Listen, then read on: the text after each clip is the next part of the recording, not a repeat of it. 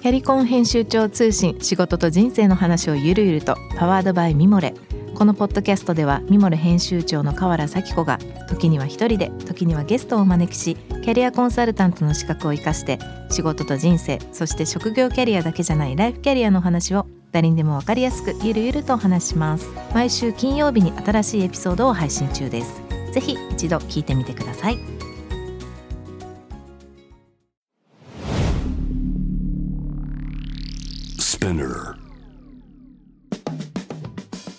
ナビゲーター中道大輔です。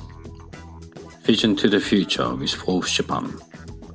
このポッドキャストは物、こと人の魅力を引き出すことで日本のカルチャーの価値を再定義し世界と共有するコミュニティプログラムです。 Forbes Japan ウェブとは記事として連動し音声では SPINEAR を通じて主要リスニングサービスにてお聞きいただけます。 Forbes Japan ウェブは概要欄のリンクからチェックしてください番組の Twitter、Instagram のアカウントは PTTF アンダーバーコミュニティです。ぜひそちらのフォローもお願いいたします。えー、さて、今回はですね、ゲストではなく、えー、僕の一人トークということで、えー、いきたいと思います。実は先週からですね、ロンドンの方に滞在しておりまして、ちょっと今日は、えー、このロンドン特集ということで、えー、こちらの近況などの報告を兼ねて話をしていきたいと思います。あのー、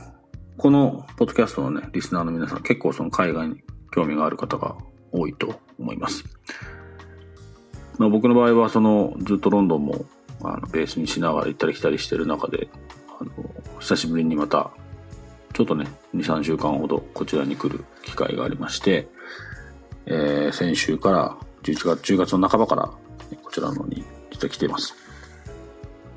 思ったほどね、ロンドン大体10月の末っていうと、もう結構、こう、寒いなっていう感じなんですが、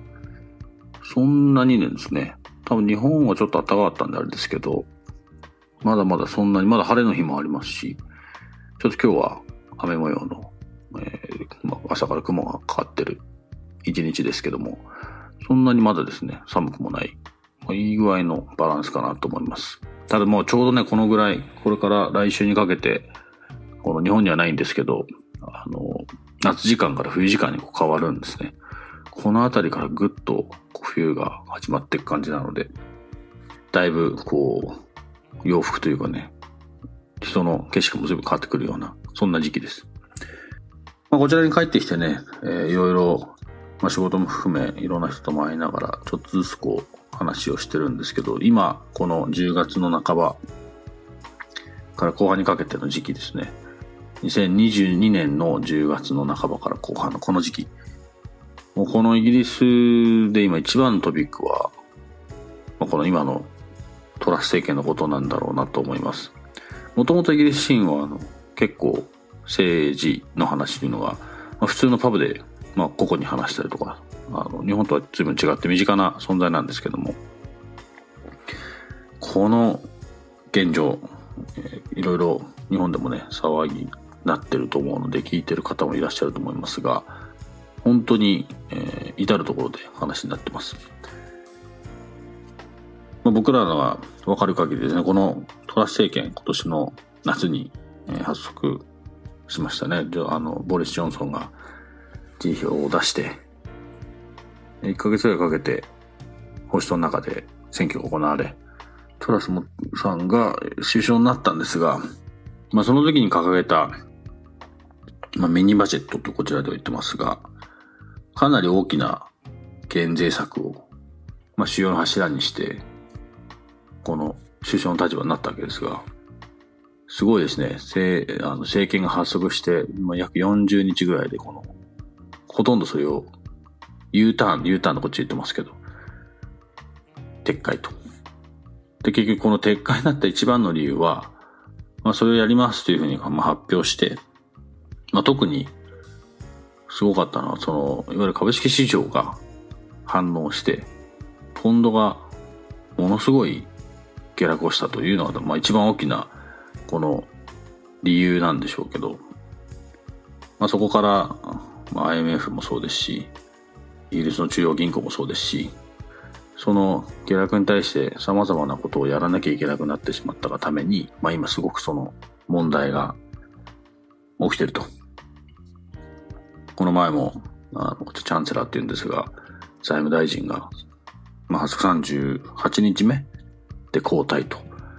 いうことで、新しくこのジェミー・ハントという方がなりましたし、まあそのジェミー・ハントが新しくなって、まあ、ほぼ全ての、まあさ、掲げてた政策はキャンセルと。いうことで、まあ、だいぶ混乱してるんですよね。で、うん、まあ僕の周りの人間とも話していると、どうなんでしょうね。まあそもそもコロナが、まあ、明けて、ね、イギリス政府は結構、経済的にはそんなに悪くなかったと思うんですけど、まあその中でこの、ロシア侵攻があって、特に、まあ日本もそうだと思いますが、このエネルギーの電気代とか、水道代とか、そのエネルギーの金額が結構な勢いで上がってきた、上がっていってるという、この現状に対してのアクションっていうのが結構大きかったと思うんですけど、今では、まあ、その、その、そのためにやってる、それをやんなきゃいけないとはいう話はたくさん、まあ、彼女の方から、トラス首相からも出てますし、その他にもあると思いますが、ただ、その、その、なんだろうな、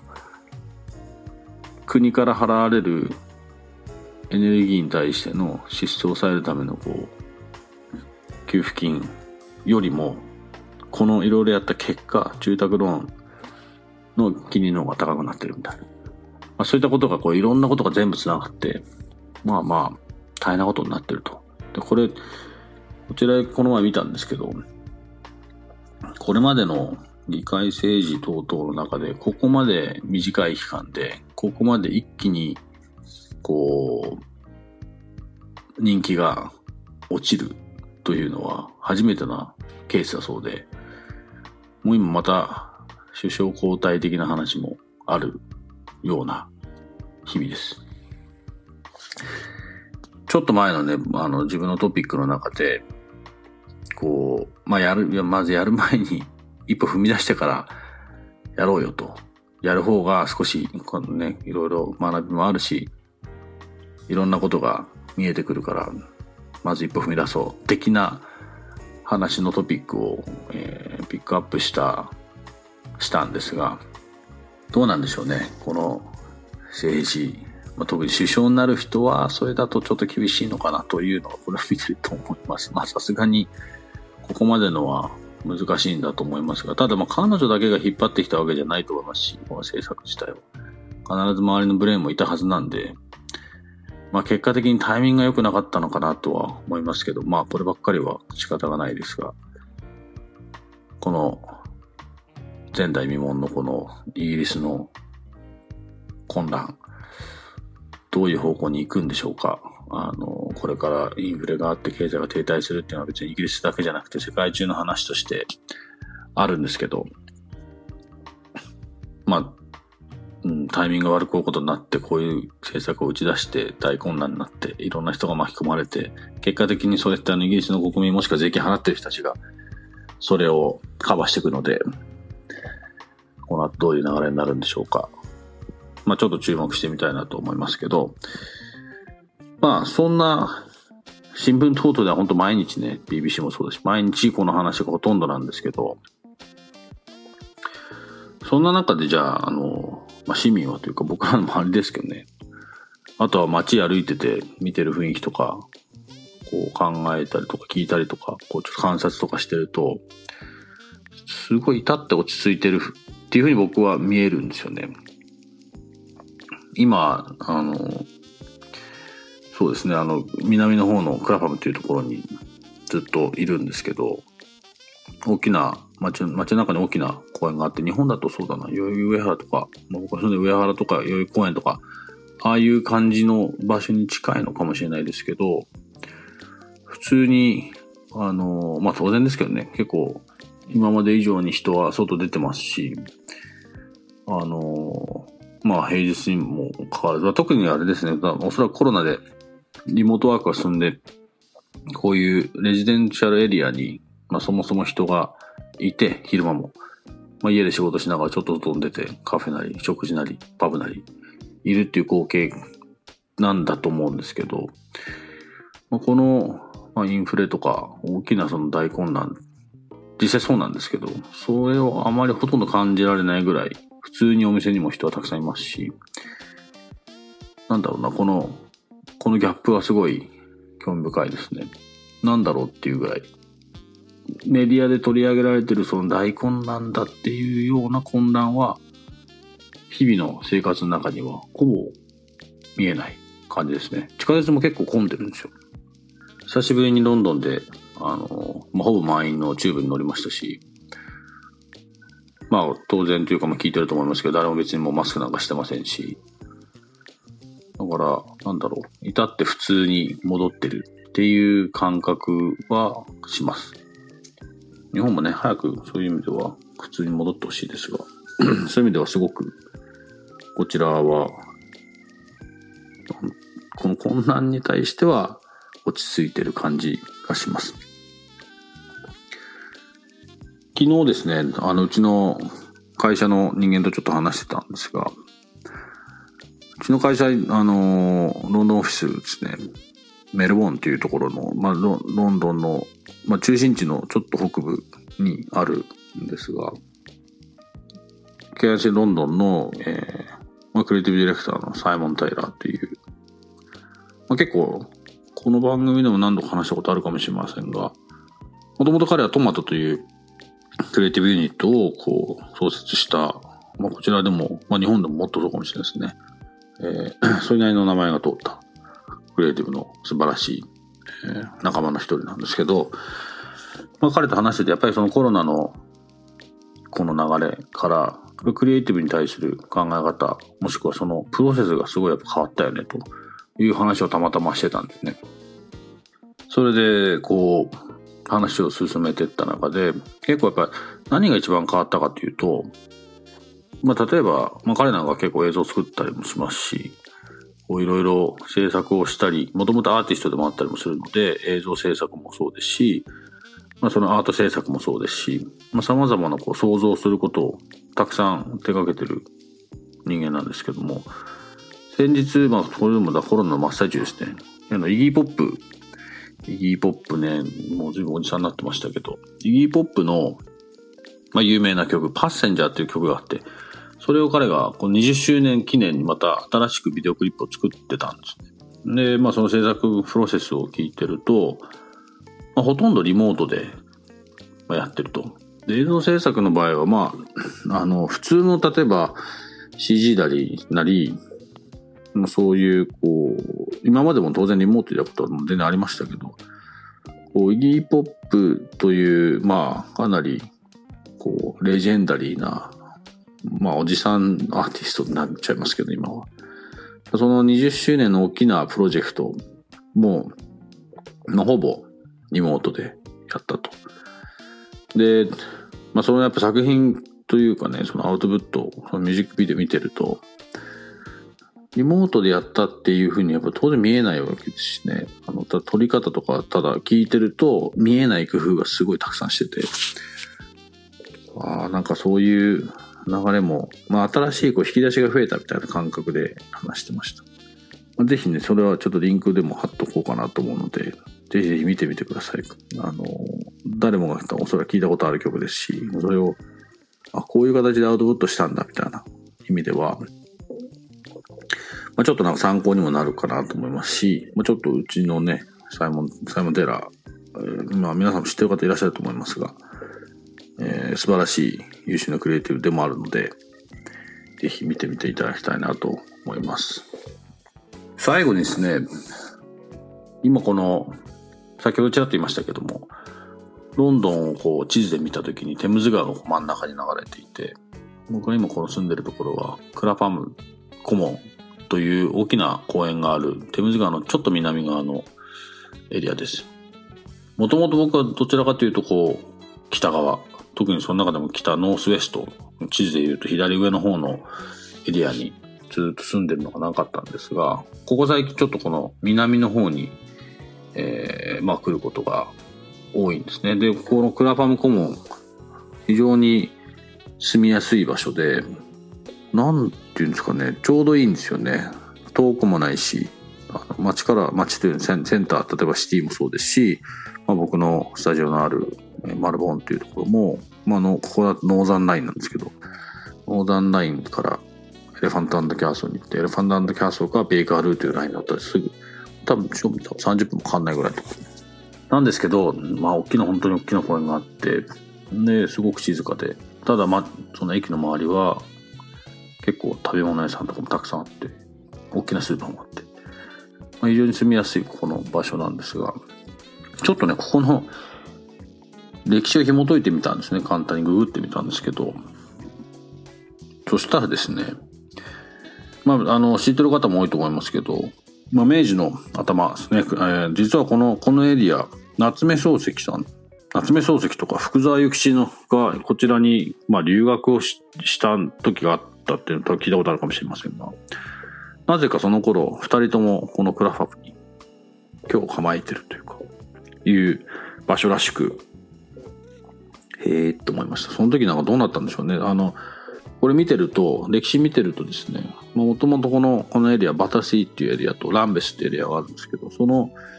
エリアの、こう、ちょうど真ん中にその大きな公園があって、その憩いの場として、こう開けていった場所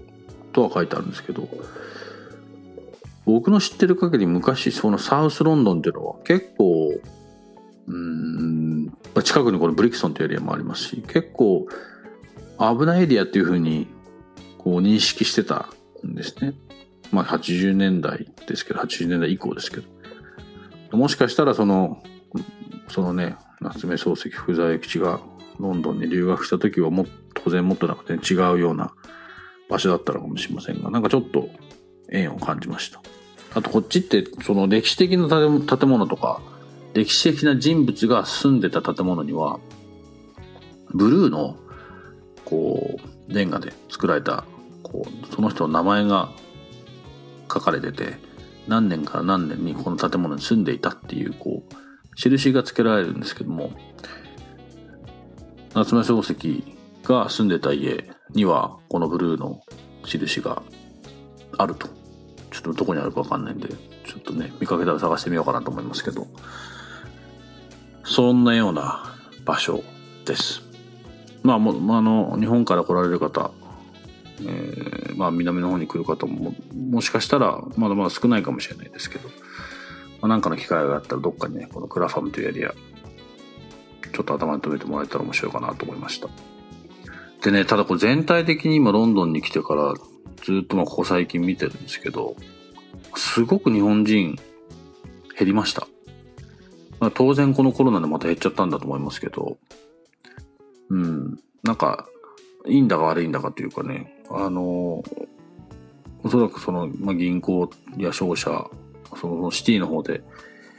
構えてるいろいろな企業は撤退なのか、まあ、駐在の方がね、元に戻ったということもあるでしょうし、まあ、そ、その、そういうカテゴリーの人たちよりも、僕が気になるのは、その結構、まあ、学生だったり、おそらくそのクリエイティブの領域の、まあ、人たちだったり、そういう人たちの数が極端に減ってるなっていう印象を受けます。昔は街に歩いてても、チューブ乗ってても、まあ、よく見かけてたんですけど、まあ、今回もそうですし、ここの1、まあ、1、2年、このコロナ始まる前ぐらいから、ほとんど見なくなっちゃったんで、うん、なんか、ロンドンの魅力がなくなって他に行ったのか、もしくは日本人が相対的に出なくなったのか、まあ、どちらかわかりませんが、ちょっと気になりました。まあ、じゃあこれから増えるかどうか、増やしたいか、増えた方がいいのか、まあ、それはいろんな議論があると思いますけど、僕の個人的な感想で言えば、そのロンドンという街、いろいろブレクシットとかいろいろあるけども、やっぱり世界の中では、なんだかんだ言ってこう、いろんなこと、いろんなビジネス、いろんなこうカルチャーを牽引する場所の一つとしては変わらないと個人的には信じてるので、何かの機会にね、こう、こちらに来たりとか、この空気を感じたり、ここでこうクリエイティブのこう、感覚を研ぎ澄ましたり、そういうのはもっとあってもいいんじゃないかなと思います。もし今はね、留学とか海外とか、新しくこう、一歩踏み出そうとかいう人がもしいればね、ぜひその検討の中にもう一回ロンドン入れてもいいんじゃないかなと思います。ということで今日はですね、えー、僕の一人ストーリーというか一人ソロの収録ということで、えー、中道大輔がロンドンよりなんとなくここ最近感じたこと見たこととちょっとだけ話してみましたまた次回はね、えー、ゲストをお呼びしてお話を聞いてみたいと思いますのでまたそちらの方も楽しみにしていてください。Spinner えー、中道大輔がお送りしてきました Vision to the Future with Forbes Japan えー、このゲストトーク、まあ、今回僕だけですが毎週月曜日に配信されます。同時に Forbes Japan Web にて連動したコンテンツが公開中ですまたショートコンテンツ Vision to the Future Stories と題して毎週水曜日金曜日日曜日に Forbes Japan よりピックアップしたニュースをお届けしています。スピナーのほか Spotify、Apple Podcast、Amazon Music などでお楽しみください。質問感想は番組の Twitter アカウント VTTF アンダーバーコミュニティにお寄せください。Vision to the Future with Forbes Japan ここまでのお相手は中道大輔でした。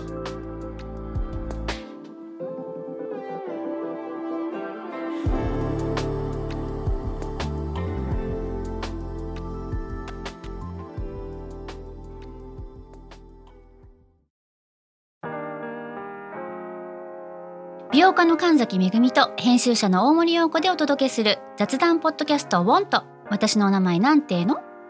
ふと私って誰なんだ？と自分がぐらついてしまうそんなあなたと毎日を楽しくするサバイバル術を一緒に考えていきます。ボントは毎週水曜日朝5時に配信。ぜひお聞きのプラットフォームでフォローしてください。